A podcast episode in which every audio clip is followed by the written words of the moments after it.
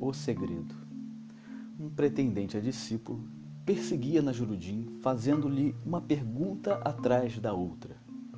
Najrudim respondia a todas e percebia que o homem não estava inteiramente satisfeito. Entretanto, estava, na verdade, fazendo progressos. Finalmente o homem falou: Mestre, eu preciso que você me guie mais explicitamente. Qual é o problema? disse Najrudim. Eu preciso continuar fazendo as coisas e, embora eu progrida, quero ir mais rápido. Por favor, conte-me um segredo como já o ouvi contar a outros. Eu lhe contarei quando você estiver preparado, disse Nasruddin. Mais tarde, o homem voltou ao mesmo assunto. Muito bem, disse Nasruddin. Você sabe que deve seguir meu exemplo?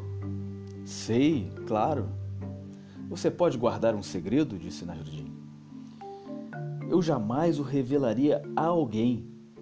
Então, observe que eu posso guardar um segredo tão bem quanto você.